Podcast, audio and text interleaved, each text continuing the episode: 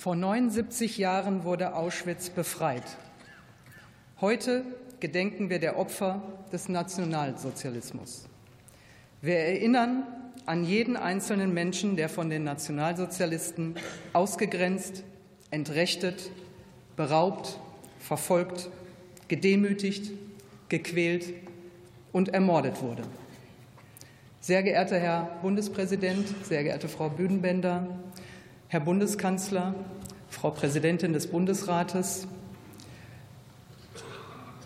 Frau Vizepräsidentin des Bundesverfassungsgerichts, Exzellenzen, liebe Kolleginnen und Kollegen, verehrte Gäste. Wir erinnern an alle sehr unterschiedlichen Menschen, die Opfer des nationalsozialistischen deutschen Terrors wurden.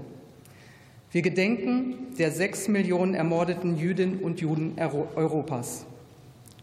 85 Jahre nach dem deutschen Überfall auf Polen erinnern wir in diesem Jahr besonders an die Opfer der deutschen Besatzungsherrschaft und Vernichtungspolitik in Mittel- und Osteuropa. 80 Jahre nach dem Warschauer Aufstand, 81 Jahre nach dem Aufstand im Warschauer Ghetto gedenken wir derer, die Widerstand geleistet und das mit dem Leben bezahlten. Wir gedenken der Sinti und Roma. Wir gedenken der wegen ihrer politischen Überzeugung, ihres christlichen Glaubens oder als Zeugen Jehovas verfolgten Menschen. Wir gedenken der verfolgten queeren Menschen, der als angeblich asozial diffamierten und der Opfer der sogenannten Euthanasie. Und wir erinnern an all diejenigen, die als Kriegsgefangene sowie Zwangsarbeiterinnen und Zwangsarbeiter ausgebeutet und entrechtet wurden. Wir gedenken aller Menschen, die von den Nationalsozialisten ermordet wurden. Wir gedenken auch der Überlebenden des Holocaust. Denn der Holocaust verschwand nie aus ihrem Leben und nie aus dem Leben ihrer Familien. Auschwitz bleibt ein Leben lang in mir, bleibt immer Teil meines Körpers und meines Geistes. So sagt es Tova Friedmann, die als Kind Auschwitz überlebte. Heute sind mehrere Generationen im Gedenken vereint. Die erste Generation, die Überlebenden, von denen wir uns, vor denen wir uns heute verneigen. Wie Sie, liebe Frau Sepeschi. Ich bin sehr dankbar, dass Sie heute bei uns sind und gleich zu uns sprechen werden. Vielen Dank.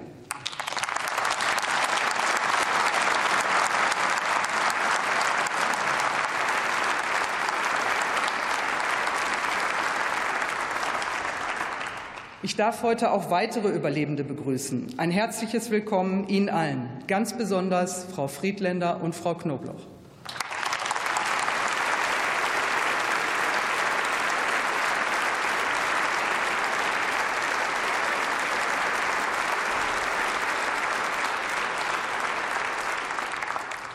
Lieber Herr Reif, Sie vertreten heute die zweite Generation. Ihr Vater war Überlebender.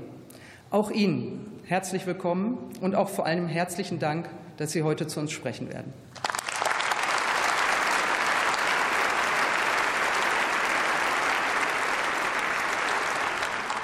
Liebe Frau Sepeschi, auch Ihre Kinder, Enkel und Urenkel sind gekommen. Viele von Ihnen setzen sich dafür ein, die Erinnerung wachzuhalten. Auch Ihnen allen ein herzliches Willkommen.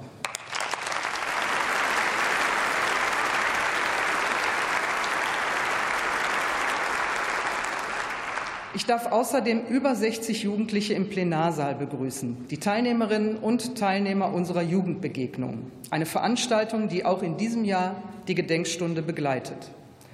Und ich begrüße die Studierenden der Universität der Künste Berlin. Von ihnen hören wir heute Musik von Künstlerinnen und Künstlern, die von Nationalsozialisten verfolgt oder ermordet wurden.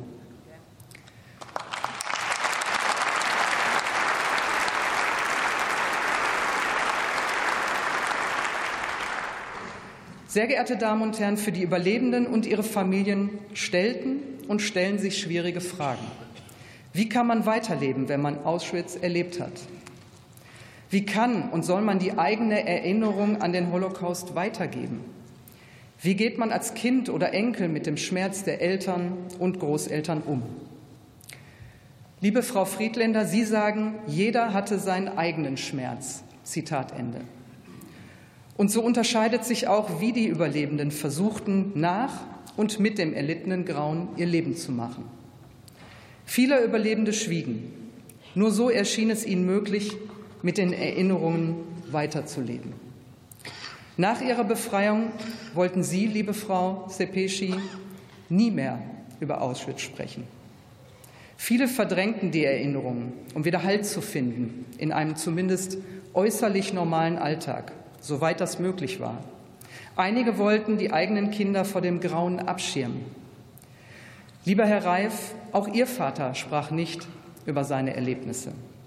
Sie wuchsen mit Schweigen behütet auf, wie Sie es selbst formulieren.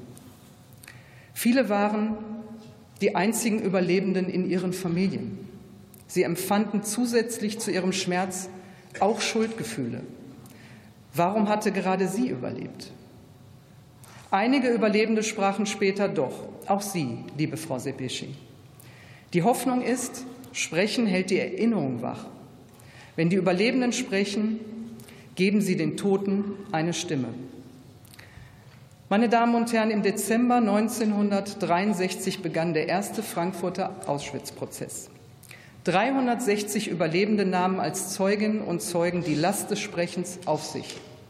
Sie standen den Angeklagten, ihren Peinigern direkt gegenüber. Sie durchlebten nochmals ihr Leid, das die Deutschen ihnen antaten, damit die Wahrheit über die deutschen Verbrechen öffentliches Wissen wird, damit zumindest einige der Täter zur Rechenschaft gezogen wurden. Bei der Urteilsverkündung sagte der Richter Hans Hofmeier, ich zitiere, in Auschwitz begann eine Hölle, die für das normale menschliche Gehirn nicht auszudenken ist und die zu schildern die Worte fehlen. Zitat Ende. Bei Gericht konnten die Überlebenden sicher sein, Zuhörerinnen und Zuhörer zu finden. In unserer Gesellschaft war das nicht selbstverständlich. Auch Sie, liebe Frau Sepeschi, sagen, lange wollte niemand meine Geschichte hören. Zitat Ende.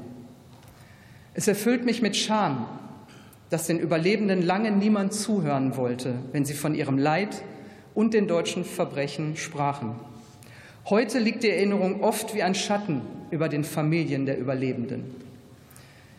In ihnen lebt das Leid der Eltern und Großeltern weiter. Die Wunden werden vererbt. Sehr geehrte Damen und Herren, 79 Jahre sind vergangen, seit Auschwitz befreit wurde beinahe ein Menschenleben. Nur wenige Zeitzeugen können noch zu uns sprechen. Ihre persönlichen Schilderungen rufen uns ins Bewusstsein, wir tragen Verantwortung, dass sich der Holocaust nie wiederholen darf. Es ist unsere Verpflichtung, das Gebot des Nie wieder mit gleicher Stärke und Überzeugung weiterzugeben, von Generation zu Generation. Diese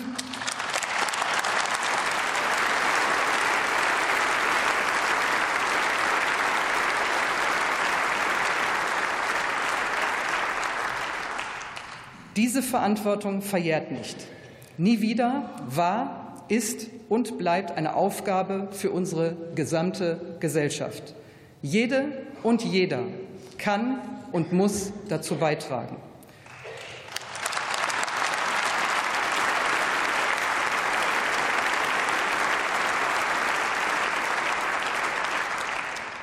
Unabhängig davon, was die eigenen Eltern, Großeltern und Urgroßeltern getan und erlitten haben oder wo sie herkommen.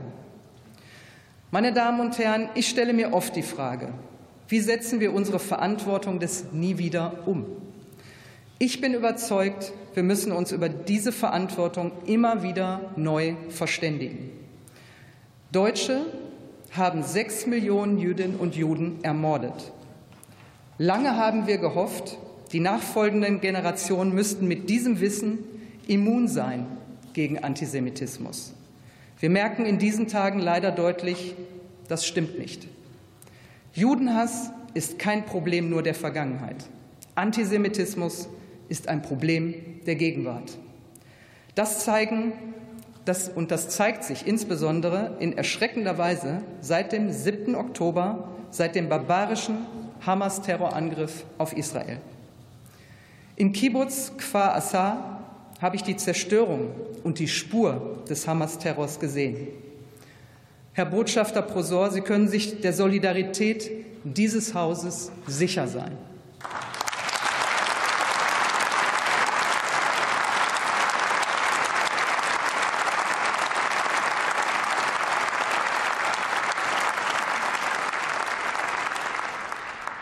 Und wir wollen dabei unterstützen, eine Perspektive des friedlichen Zusammenlebens in Nahost zu schaffen. Es ist ein Gebot der Menschlichkeit, das Leid aller Menschen zu sehen, das Leid der Zivilbevölkerung in Gaza genauso wie das Leid der Geiseln, die seit dem 7. Oktober in der Gewalt der Hamas sind. Wir können uns ihre Qualen kaum vorstellen, aber ich weiß, wie sehr ihre Familien leiden. Ich habe zweimal Angehörige hier im Deutschen Bundestag und auch in Israel getroffen. Und wir alle hoffen mit den Angehörigen, dass die Geiseln bald endlich wieder bei ihnen sind.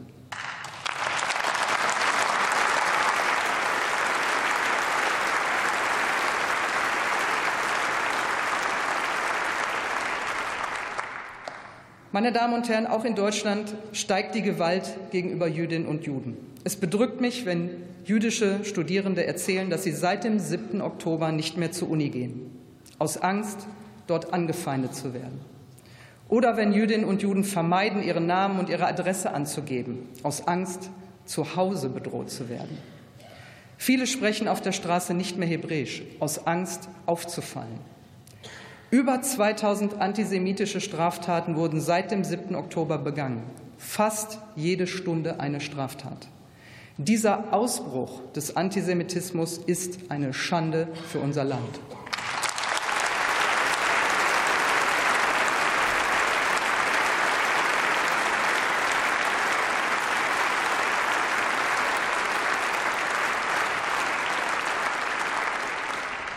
Deutschland darf und wird dazu nicht schweigen.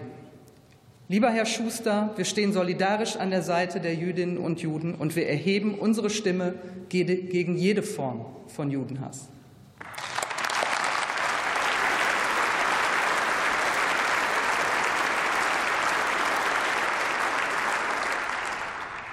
Meine Damen und Herren, das Erinnern darf sich nicht auf Gedenkveranstaltungen beschränken. Wir müssen die Erinnerung an den Holocaust immer wieder neu beleben. Ich danke allen, die die Erinnerung mit großem Engagement und auch neuen Ideen wachhalten. Mit Formaten wie den digitalen Zeitzeugen, den Schülerinnen und Schüler Fragen stellen können. Mit virtuellen Projektionen zerstörter Synagogen. Mit TikTok-Videos von Überlebenden und so vieles mehr. Wir brauchen mehr politische Bildung gegen Antisemitismus, gegen Rassismus, gegen Menschenfeindlichkeit. Auch und gerade in Schulen. Wir müssen Begegnung schaffen, um Hass abzubauen. Meet a Jew heißt zum Beispiel eine Initiative des Zentralrats der Juden. Und wir müssen Respekt und Toleranz stärken, wie es einige Rabbiner und Imame tun, wenn sie gemeinsam in Schulen gehen. Unser Rechtsstaat muss mit aller Entschiedenheit gegen Antisemitismus vorgehen und gegen alle, die unsere Demokratie zerstören wollen. Das muss selbstverständlich sein. Wenn sich Ausgrenzung und Hass in unserem Land breit machen, dann wird unsere Demokratie erdrückt.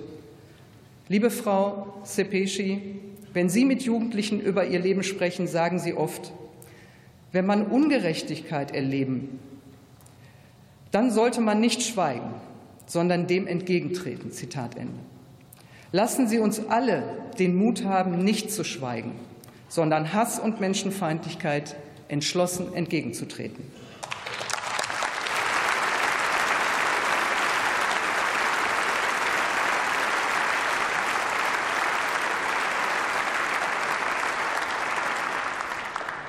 Hunderttausende sind in den vergangenen Wochen aufgestanden, überall in Deutschland, im ländlichen Raum und in den Städten, jung und alt, viele Familien mit und ohne Migrationshintergrund. Sie alle haben gezeigt, unsere Demokratie ist vielfältig, lebendig und wehrhaft. Dafür danke ich.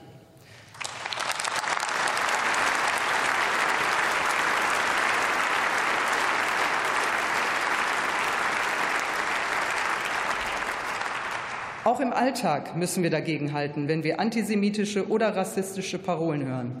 In der U-Bahn, im Kollegenkreis, an den Schulen. Jede und jeder Einzelne kann zeigen, wir sind eine Gesellschaft, die jeden einzelnen Menschen achtet, unabhängig von Religion, Herkunft und Aussehen.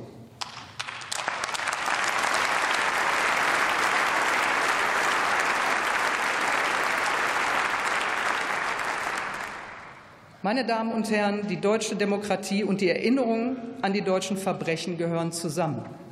Dieses Jahr feiern wir das 75. Jubiläum unseres Grundgesetzes. Es wurde verfasst unter dem Eindruck von Völkermord, Diktatur und Krieg. Das Grundgesetz atmet den Geist des Nie wieder. Die Würde des Menschen ist unantastbar. Das ist eine zentrale Lehre der Shoah, die uns verpflichtet, Menschlichkeit muss immer unser Maßstab sein gegenüber jedem einzelnen Menschen.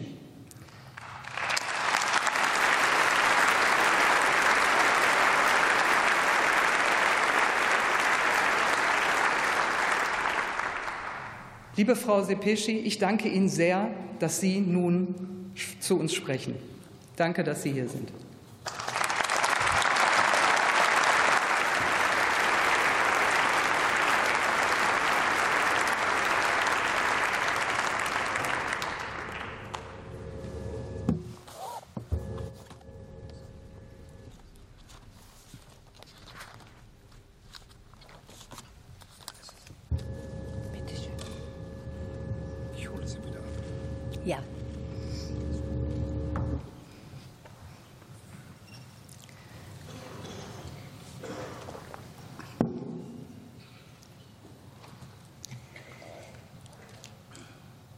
Sehr geehrte Frau Bundestagspräsidentin Bass, sehr geehrter Herr Bundespräsident Steinmeier, sehr geehrte Mitglieder des Bundestages, sehr geehrte Damen und Herren, es ist mir eine große Ehre, heute hier sprechen zu dürfen. Ich bin sehr glücklich, dass ihr, meine liebe, lieben Töchter, Enkel und Urenkel, hier anwesend seid. Ihr gebt mir so viel Kraft und Liebe. Euch gibt es, weil ich vor 79 Jahren, am 27. Januar 1900 1945 von der Roter Armee als Zwölfjährige in Auschwitz-Birkenau befreit wurde.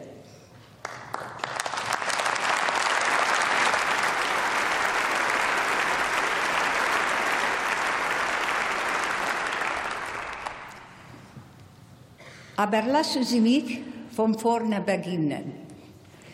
Mein Name ist Eva Sepeschi. Geboren bin ich am 29. September 1932 als Diamant Eva in einem Vorort von Budapest. Ich hatte eine glückliche Kindheit mit meinen lieben Eltern, meinen Großeltern und meinem kleinen Bruder Tamás bis zu meinem sechsten Lebensjahr. Dann traten auch in Ungarn 1938 die Rassengesetze der Nazis in Kraft und damit die Diskriminierungen gegen die Juden im Alltag. Ich musste meine geliebten Haustiere abgeben, nur weil ich Jüdin bin. Ich durfte nicht mehr ins Schwimmbad, nur weil ich Jüdin bin. Ich spürte die Ausgrenzung in meiner Schule, auch von meinen besten Freunden, nur weil ich Jüdin bin. Vor unserem Haus stand eine schöne alte Wasserpumpe. Ich spielte dort oft mit meinen Freunden. Eines Tages, ich war damals acht Jahre alt, ging ich fröhlich durch unser Gartentor. Ich sah verwundert, dass zwei von meinen Freunden ein rohes, blutiges Stück Fleisch unter den Wasserstrahl hielten. Plötzlich drehte sich einer um und entdeckte mich. Was glotzt du so blöd, so Jüdin, schrie er mir entgegen. Ich starrte ihn verblüfft an. Da rief einer meiner besten Freunde, ja schau ruhig her, genauso wie von diesem blutigen Stück Fleisch wird auch bald das Blut von deinem Vater fließen. Mein Vater, der mir entgegenkam, sah die Tränen in meinen Augen. Er drückte mich ganz fest an sich. Ich weiß, deine besten Freunde, Freunde, das tut weh. Jemand hat sich gegen uns aufgehetzt.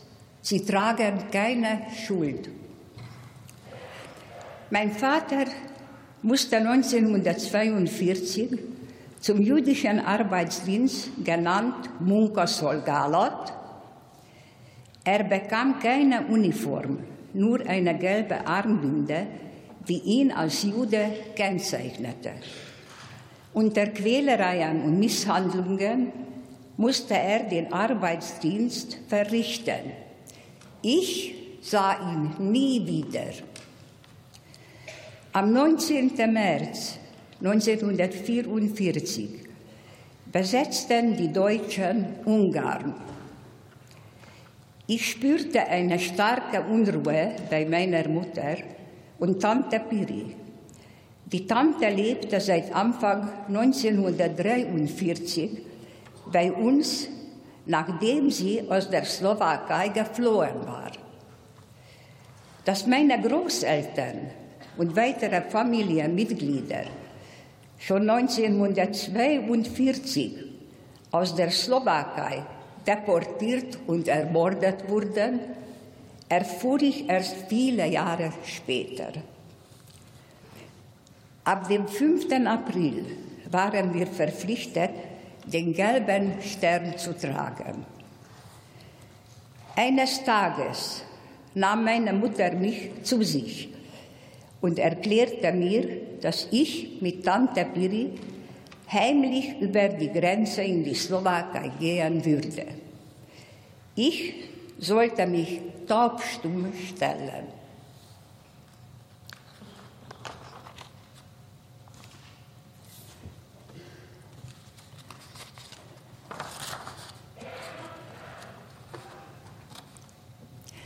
Beim Abschied auf dem Bahnsteig drückte mich meine Mama so fest an sich, dass ich fast keine Luft mehr bekam. Tränen standen in ihren Augen. Ich verstand gar nicht, warum sie so traurig war, wo sie doch bald nachkommen würde. Schnell umarmte ich noch meinen kleinen Bruder Tomasz, bevor ich den in den Zug stieg. Ich ahnte damals nicht, dass ich sie zum letzten Mal sah. Nach der lebensgefährlichen Flucht über die Grenze verließ mich auch noch meine Tante, nachdem sie mich fremden Menschen übergab. Zuletzt lebte ich bei zwei älteren Schwestern. Ich wartete immer noch täglich auf ein Lebenszeichen meiner Mutter, vergeblich. Ich fühlte mich einigermaßen sicher bis zu jener Nacht, in der ich durch lautes Klopfen aus dem Schlaf gerissen wurde. Das Gebrüll lauter Männerstimmen drang durch die Wohnung zusammenpacken, mitkommen. Ich zog mich weinend an, dann stand ich im Wohnzimmer drei Uniformierten gegenüber. Plötzlich bemerkte ich, dass ich meine Puppe Erika im Bett vergessen hatte. aber ich durfte sie nicht mehr holen. Sie brachten uns in ein jüdisches Altersheim, von dem täglich Transporte ins Sammellager Seret gingen. Von dort wurde ich dann mit dem letzten Transport deportiert. Im überfüllten Viehwaggon wurde die Luft immer weniger, mein, hum mein Hunger immer quälender, meine Angst immer größer. Plötzlich stoppte der Zug. Die Waggontüren, Waggontüren wurden aufgerissen. Scheinwerferlicht blendete mich. Lautes Gebrüll der SS, Männer mit Lederpeitschen, mischte sich mit den scharfen Bällen der Schäferhunde. Eiseskälte schlug mir entgegen. Zitternd stand ich am 2. November 1944 auf der Rampe in Auschwitz-Birkenau. Damals ahnte ich nicht, dass meine Mama und mein siebenjähriger Bruder Thomas bereits vier Monate vorher dort angekommen und direkt nach der Ankunft vergast wurden. Im Laufschritt wurden wir in ein Gebäude getrieben, wo wir uns nackt ausziehen mussten. Ich hatte die blaue Jacke an, die meine Mama für mich gestrickt hatte, und brachte es nicht übers Herz, sie auszuziehen. Ausziehen! Da streifte ich die Jacke ab und legte sie sorgfältig, gefaltet neben mir auf dem Boden. Die Aufseherin kam anmarschiert und schleuderte meine Jacke mit ihrem Fuß weg. Ich versuchte, die Tränen zurückzuhalten. Dann näherte sich mir eine Frau mit einer Schere in der Hand. Ohne zu zögern, schnitt sie mir meine geliebten Zöpfe ab und warf sie auf einen großen Haufen Haare. Dann wurde ich kahl geschoren. Entsetzt starrte ich auf meine abgeschnittenen Zöpfe. Es war, als ob man mir auch den letzten Schutz genommen hätte, hatte. Am nächsten Morgen folgte die Registrierung. Man trieb uns ganz früh aus den Baracken hinaus in den Schnee. Ich war vollkommen verstört. Plötzlich tauchte eine Aufseherin direkt neben mir auf. Sie flüsterte mir mit energischer Stimme ins Ohr. Du bist 16 und versuche dich ja nicht jünger zu stellen. Ich war doch erst zwölf. Sollte ich lügen? Ich wurde weitergeschoben und stand auch schon vor einem der Tische. Name? Eva Diamant, flüsterte ich. Alter?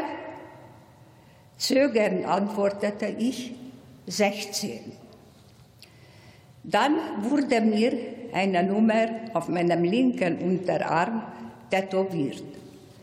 Ab diesem Zeitpunkt war ich nur, nur noch die Nummer A 26.877. Zu dem stundenlangen Appellen draußen im eiskalten Schnee, wo mir die Finger und Zehen erfroren, kamen noch die Misshandlungen dazu.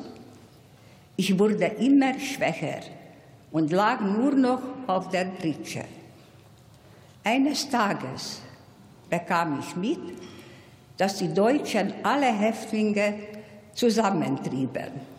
Raus, aufstellen, Marsch, raus.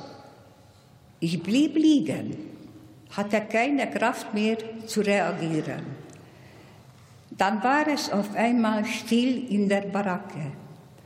Neben mir lagen noch einige Frauen regungslos. Sie waren tot. Ich weiß nicht, wie lange ich so da lag.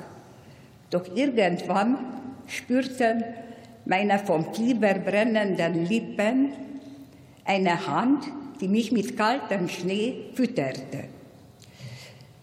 Als mein Blick langsam klarer wurde, erkannte ich einen russischen Soldaten, der sich lächelnd über mich beugte. Die, die, menschliche Wärme in seinem Blick tat mir gut.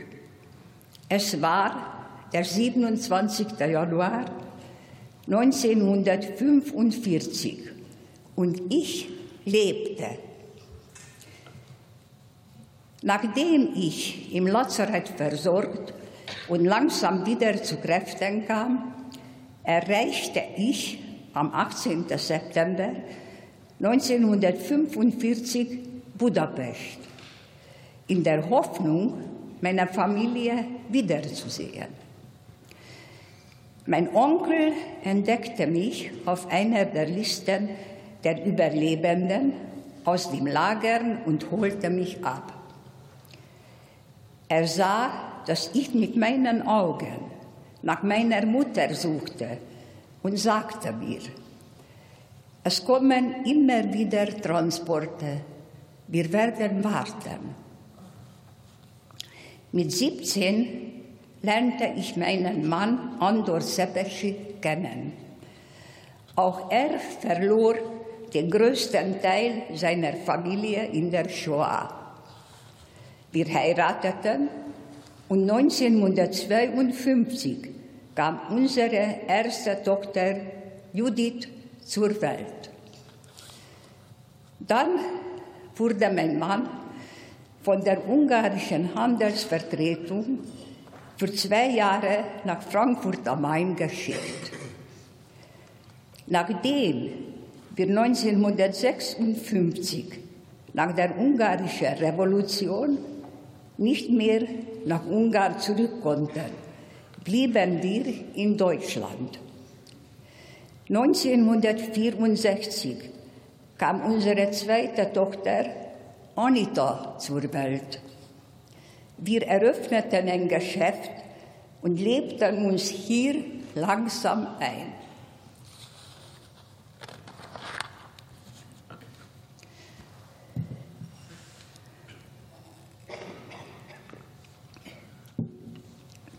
Fünfzig Jahre habe ich über meine Geschichte geschwiegen. Dann fing ich an, sie langsam aufzuschreiben. Viele Schüler fragen mich bei meinen Lesungen, wie können sie im Land der Täter leben? Das ist Schicksal, antworte ich. Am Anfang hatte ich große Angst, hier zu sein. Aber ich kann nicht hassen. Dafür habe ich als Kind zu viel Liebe bekommen. Täglich denke ich an meine ermordete Familie und ich frage mich oft, wieso habe ich überlebt? Es ist meine Lebensaufgabe geworden, für alle, die zu sprechen, die nicht mehr sprechen können. So bin ich hier geblieben, um aufzuklären. Glauben Sie mir, es fällt mir nicht leicht, mit 91 Jahren hier zu stehen. Aber wenn ich nur ein paar Menschen mit meinen Worten erreiche, hat es sich schon gelohnt.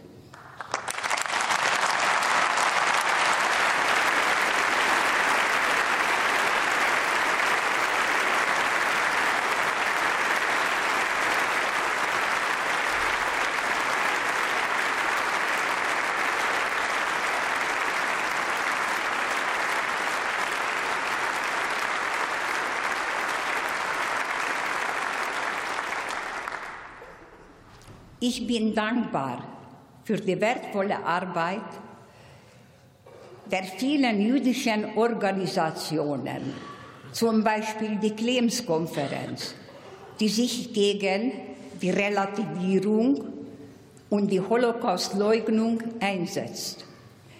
Oder der Treffpunkt der Überlebenden der Shoah, ein geschützter Raum der Zentralwohlfahrtsstelle der Juden in Deutschland. Es ist leider auch schon für die zweite und dritte Generation der Shoah notwendig. Und dann kam der 7. Oktober, der Tag, an dem der tödlichste Angriff gegen Juden seit der Shoah stattfand.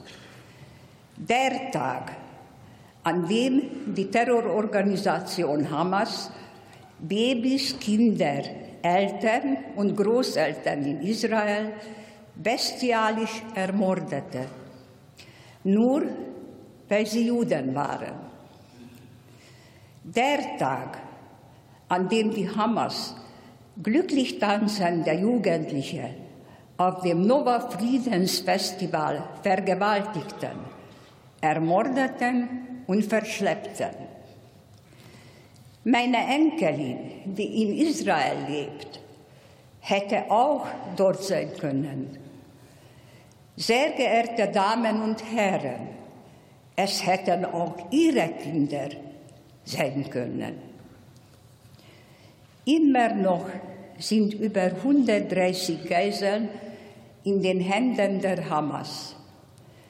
Ich hatte so gehofft, dass ich das heute nicht mehr sagen müsste.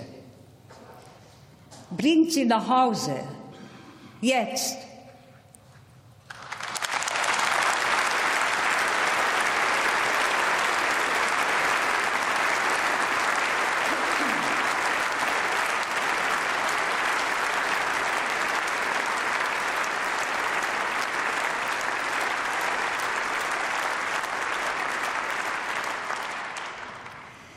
Der 7. Oktober, der Tag, der für uns Juden auf der Welt alles veränderte. Mein Alltag hier in Deutschland ist seitdem geprägt von erhöhten Sicherheitsmaßnahmen, von vermehrten antisemitischen Vorfällen, von Ängsten, von Gesprächen, die mit Ja, aber beginnen oder dem so lauten Schweigen aus der Mitte der Gesellschaft.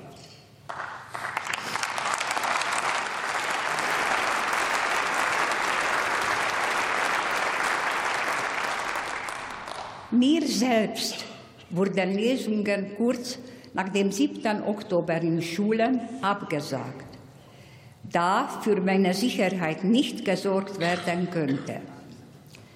Die letzten Male sprach ich in Schulen unter Polizeischutz. Ich weiß, dass ich das Trauma der Shoah an meine Kinder, Enkel und Urenkel weitergegeben habe. Aber dass sie jetzt diese Existenzängste auch real erleben müssen, schmerzt mich sehr. Die Shoah begann nicht mit Auschwitz. Sie begann mit Worten. Sie begann mit dem Schweigen und dem Wegschauen der Gesellschaft.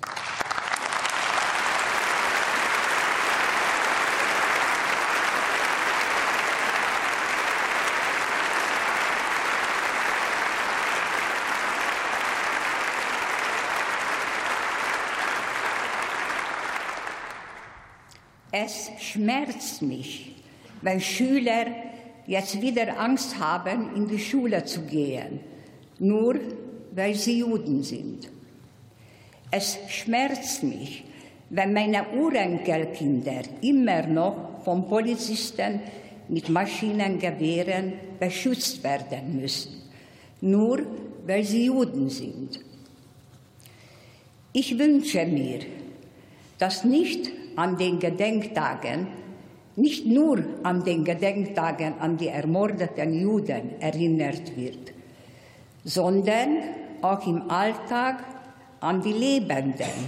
Sie brauchen jetzt Schutz.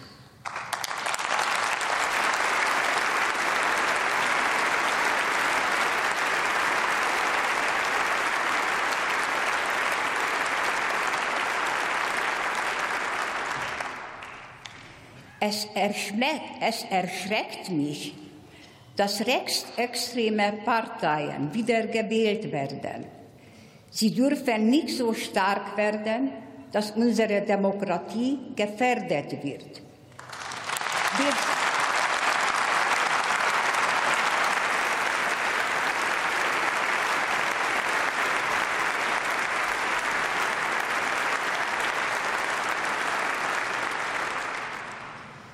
Wir sind kurz davor.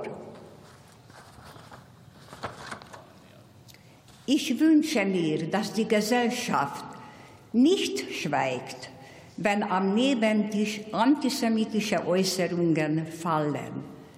Wer schweigt, macht sich mitschuldig.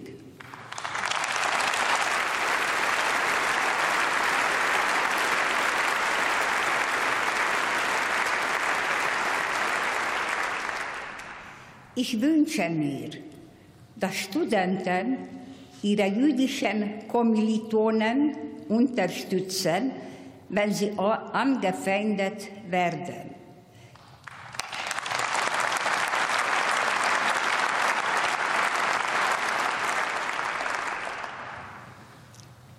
Ich bin dankbar, dass unsere Regierung sich gleich nach dem 7. Oktober mit Israel solidarisiert und sich hinter die jüdischen Gemeinden in Deutschland gestellt hat.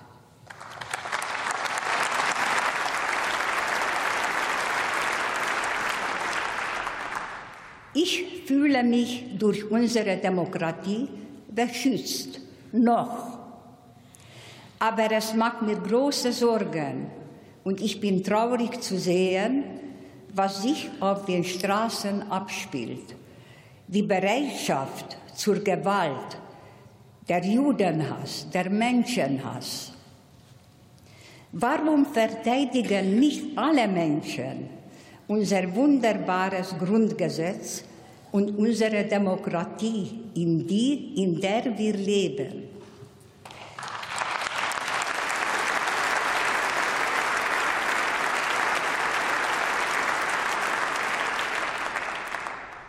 Es ist großartig, dass so viele Menschen in den letzten Wochen auf die Straße gegangen sind, um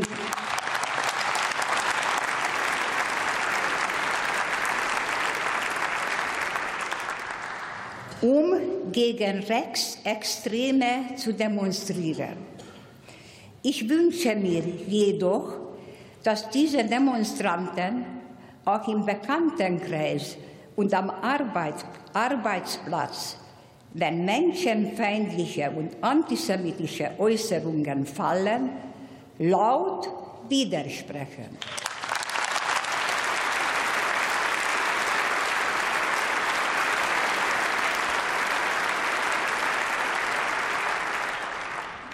Ich bin sehr dankbar, dass ich viele Menschen kenne, die sich gegen Antisemitismus und für gegenseitigen Respekt engagieren.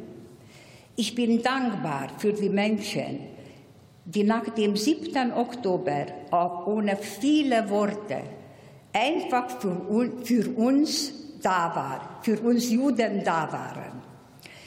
Warum nur so wenige? Ich sage immer zu den Menschen, mit denen ich spreche, ihr habt keine Schuld für das, was passiert ist. Aber ihr habt die Verantwortung für das, was jetzt passiert.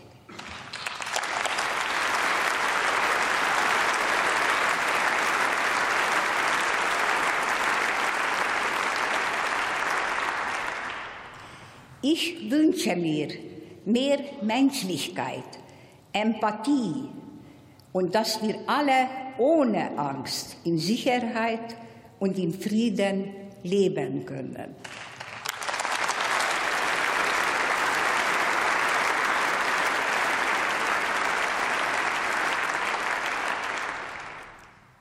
Liebe Mama, ich danke dir, dass du mich damals gerade noch rechtzeitig auf die Flucht geschickt hast. Wie stark musstest du gewesen sein, dass du mich, deine elfjährige Tochter, in dieser grausamen Zeit ins Ungarn gehen ließest, in der Hoffnung, dass ich überlebe. Und jetzt stehe ich hier im Bundestag, um Zeugnis abzulegen. Es war nie wichtiger als jetzt, denn nie wieder ist jetzt.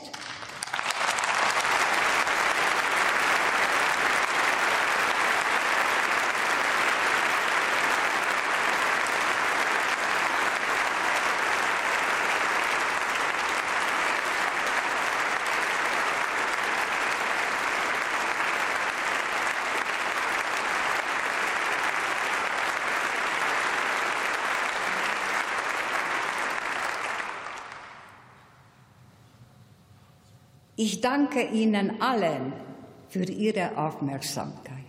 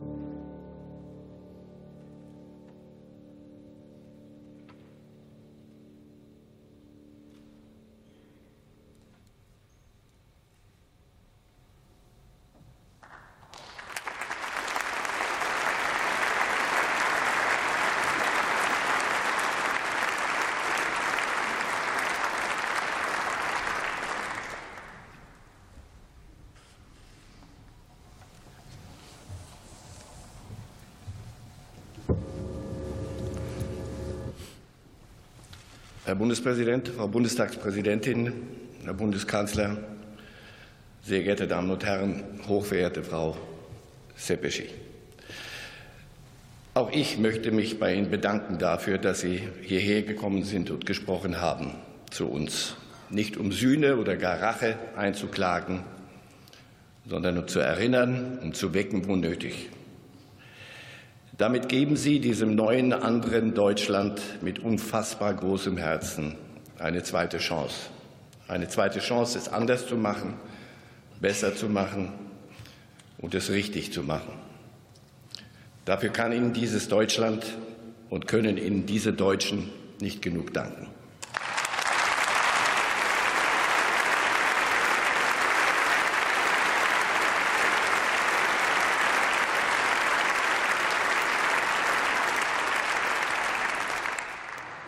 Aber diese zweite Chance darf nicht, darf niemals und nirgends vertan werden. Und deshalb, ich mag das Wort Mahnung in diesem Zusammenhang nicht. Es lässt mir zu viel vermeintlichen Spielraum. Nie wieder ist mitnichten ein Appell. Nie wieder kann nur sein, darf nur sein. Nie wieder muss sein. Gelebte, unverrückbare Wirklichkeit.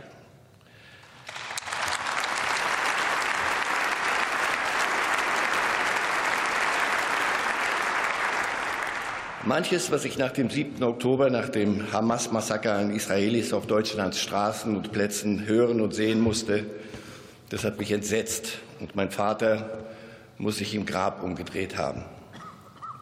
Aber was da zuletzt zu hören und zu sehen war, die großen Demonstrationen der Aufrechten, das macht mir Hoffnung.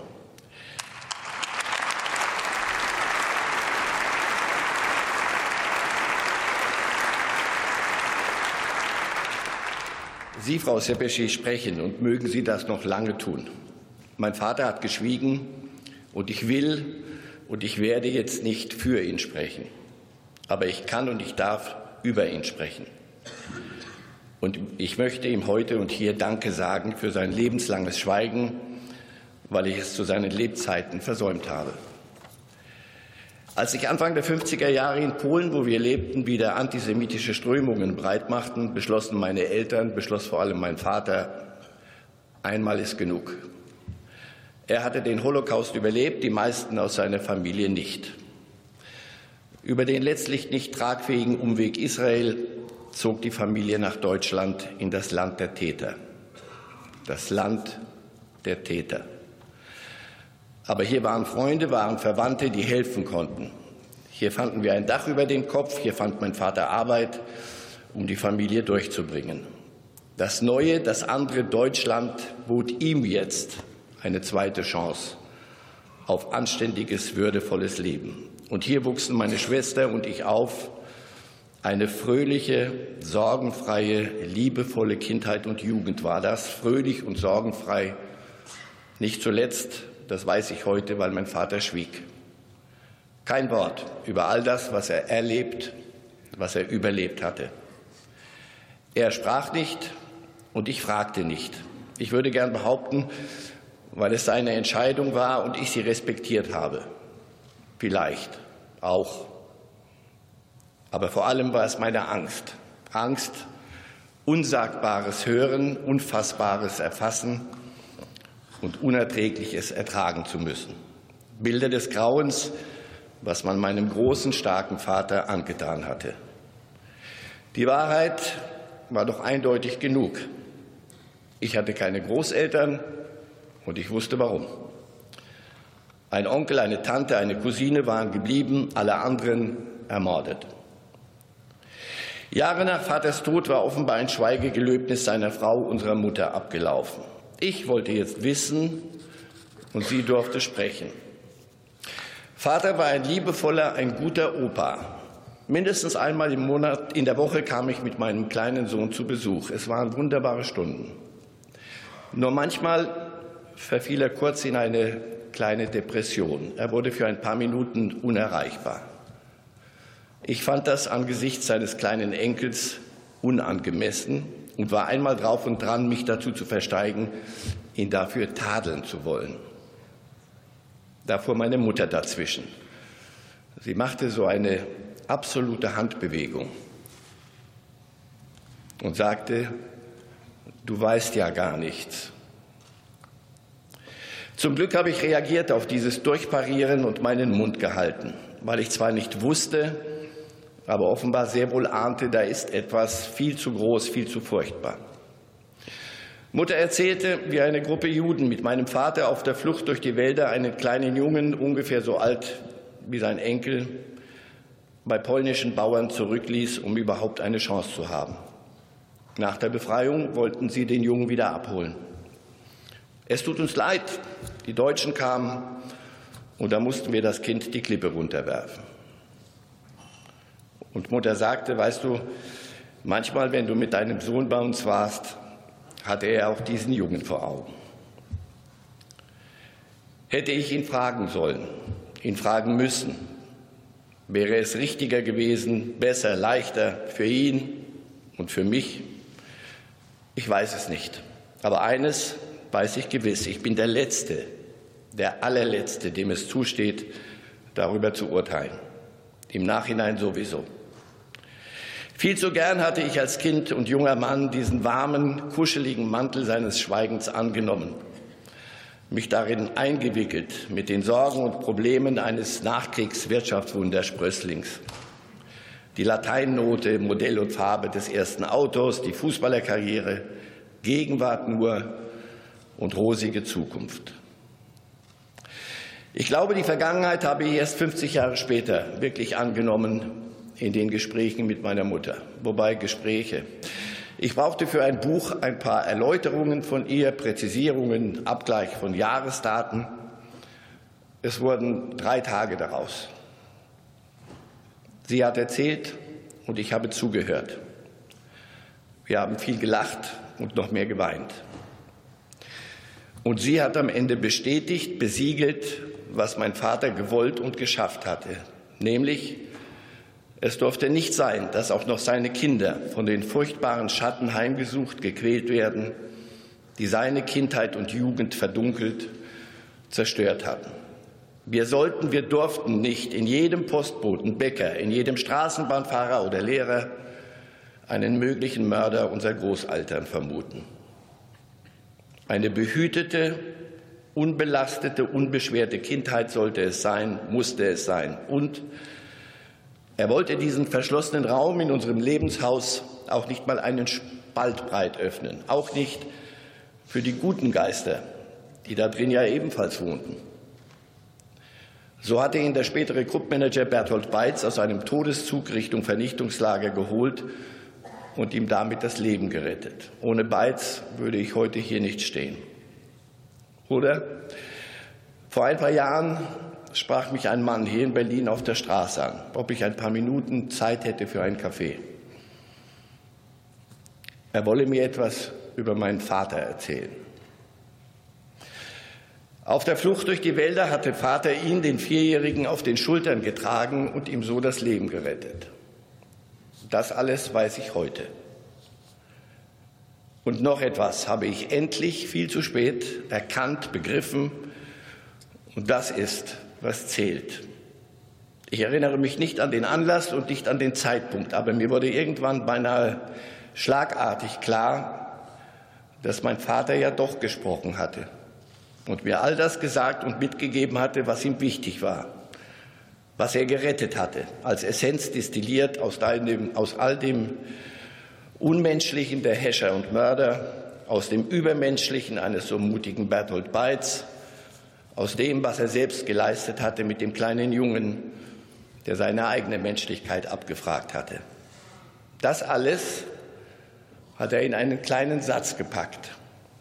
Und ich erinnere mich täglich mehr daran, wie oft er mir diesen Satz geschenkt hat. Mal als Mahnung, mal als Warnung, als Ratschlag oder auch als Tadel. Drei Worte nur. In dem warmen Jiddisch, das ich so vermisse sei ein Mensch. Sei ein Mensch.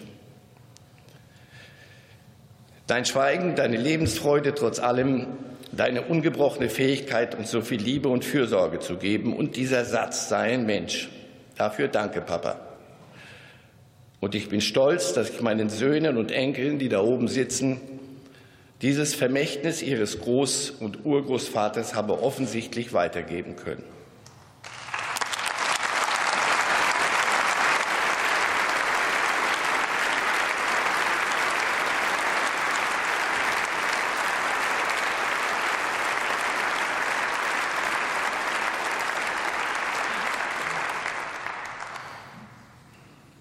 Und wenn Sie es mir erlauben und wenn Sie mögen, gerade heute aus diesem Anlass und gerade hier in diesem höchsten deutschen Hause, dann lasse ich Ihnen den kleinen und doch so großartigen, wundervollen Satz, den mein Vater Leon Reif gesagt hat, dann lasse ich Ihnen diesen Satz hier. Sei ein Mensch. Sei ein Mensch.